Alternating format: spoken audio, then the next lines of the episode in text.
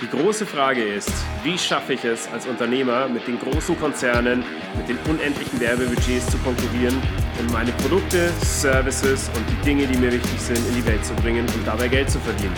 Die Antwort bekommst du in diesem Podcast. Mein Name ist Martin Oswald und willkommen bei Funnel Crazy. So, hallo, hallo und willkommen zur nächsten Ausgabe des Funnel Crazy Podcast. Ja, was habe ich heute für ein Thema für euch? Heute habe ich die Fragestellung, was jedes Business von Network-Marketern oder Multilevel-Marketern lernen kann. Ähm, zuerst die Frage, gibt es denn was, was man lernen kann? Das ist ja was, was oft negativ belegt ist. Ähm, es gibt sicherlich die ein oder anderen schwarzen Schafe in dieser Branche, die entweder ähm, mit schlechten Produkten nicht positiv für ihre Kunden sind oder mit nicht so äh, absolut fairen Systemen äh, wirklich positiv für ihre Mitarbeiter sind oder vielleicht sogar manchmal beides. Aber vom Grundsatz her kann man definitiv sich auch viel aus dieser Branche abschauen und es in alle anderen Unternehmen mit einbringen. Ja, was ist das? Äh, was sind diese Punkte, die man sich abschauen kann? Zum einen ist es das Thema strukturierte Systeme. Ähm, Im Network Marketing ist es eigentlich ganz logisch, ähm, man muss eine gewisse Struktur vorgeben, um es neuen Partnern möglich zu machen, ähm, möglichst schnell das ganze Geschäft auch mit durchführen zu können. Ähm, das heißt, äh, es ist sozusagen, ja, es gibt einen, einen Weg, wie Dinge gemacht werden. Dieser Weg wird natürlich immer wieder optimiert. Hoffentlich wird er immer wieder optimiert. Bei den guten Systemen wird er regelmäßig optimiert. Ähm, es wird geschaut, was man daran verbessern kann und äh, es wird strukturiert eingeschult.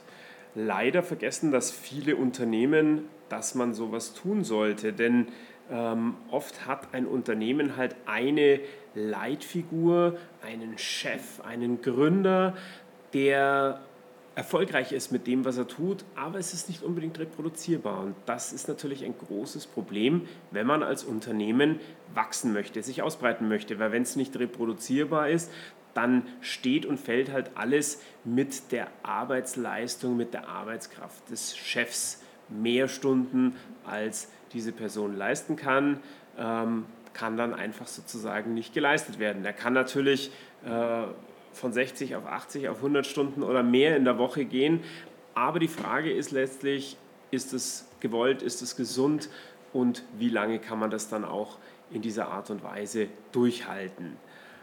Hier ist also sozusagen ein Punkt, den sich jedes Unternehmen durchaus abschauen sollte. Mehr Struktur in die Abläufe, mehr Struktur in die Prozesse und dann von den Besten lernen und nachmachen. Ein weiterer Punkt, der definitiv erwähnt werden muss, was ich so erlebt habe mit ähm, Network, äh, Network mit denen ich zusammengearbeitet habe, das Thema Fleiß. Es finden sich hier unglaublich viele unglaublich fleißige Menschen. Die meisten machen das Ganze ja nebenberuflich und das heißt, parallel zum eigentlichen Job, der seine acht Stunden am Tag, wie lang auch immer, in Anspruch nimmt, wird hier richtig zusätzlich gearbeitet. Paar Stunden in der Früh, paar Stunden am Abend zusätzlich, konzentriert, Vollgas gegeben da muss ich ganz ehrlich sagen, habe ich allergrößten Respekt drauf, wenn man das wirklich konsequent durchzieht in dieser Art und Weise, von diesem Fleiß. Ich nehme mich jetzt mal selber bei der Nase, kann ich mir definitiv oft eine Scheibe abschneiden und ich bin sicher, dass es den einen oder anderen gibt, der da vielleicht auch mal äh, ja, sich noch das eine oder andere abschauen kann, was das Thema Fleiß angeht. Dann natürlich ein wichtiger Punkt, offen für Neues. Wenn man nicht offen für Neues ist, ähm, kommt man wahrscheinlich gar nicht in die Situation, dass man ähm, Multilevel Marketing oder Network Marketing beginnt. Denn man wird ja typischerweise von irgendjemand angesprochen, hey, ich habe da was, willst du dir das mal anhören, willst du das vielleicht auch machen? Menschen, die nicht offen für Neues sind, lehnen an der Stelle sowieso ab, hat sich erledigt, werden keine Marketer werden. Jetzt will ich nicht sagen, dass jeder Network-Marketer werden soll, um Gottes Willen.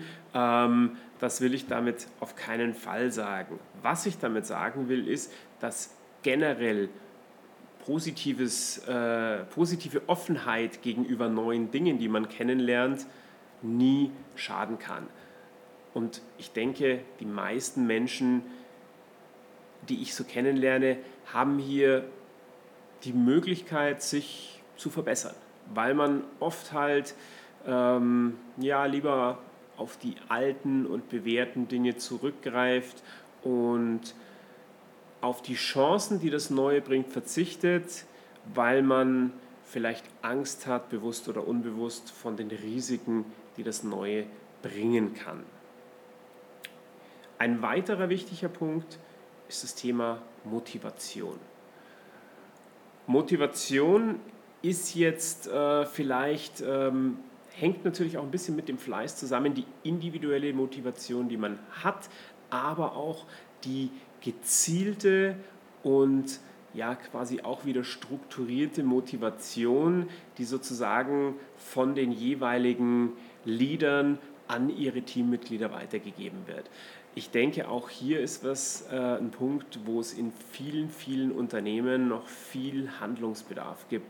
Denn oft wird Fleiß nicht belohnt. Es wird motiviertes Handeln nicht belohnt. Es wird nicht belohnt, wenn man einfach sich mehr einsetzt als andere auf der einen Seite, Ganz zu schweigen davon, dass man dahingehend motiviert wird und zwar positiv motiviert wird. Nicht mit Druck, nicht mit Schmerz, sondern mit Freude, mit Eigenantrieb, also dass man den eigen, ein Feuer in dem anderen sozusagen entfacht, dass er den eigenen Antrieb hat, den eigenen Drive entwickelt, mehr zu leisten, weiterzukommen, Gas zu geben und gewisse Dinge einfach ein bisschen besser zu machen, als man sie bisher gemacht hat oder als vielleicht der Durchschnitt die Dinge macht.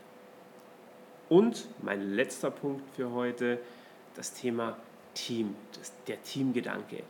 Der ist auch natürlich logischerweise im Multilevel-Marketing sehr, sehr stark vertreten, weil man natürlich ähm, sein Team in diesem Fall bei der Stange halten muss, äh, um hier langfristig Erfolge erzielen zu können. Aber auch da kann man sich ja die positive Seite, die positiven Attribute mit in den anderen ähm, Bereich, in den eigentlichen Job nehmen.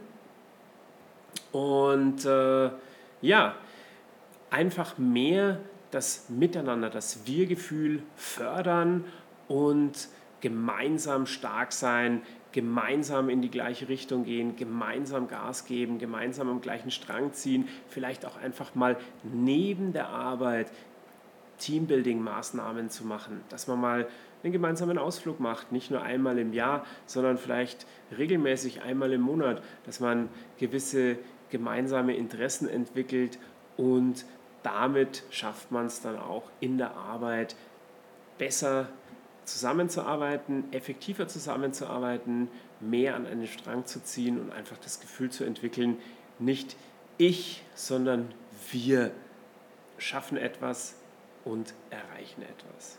Ja, das war's für heute. Vielen Dank fürs Zuhören, hat mich gefreut und ja, freut euch auf die nächste Folge. Bis bald.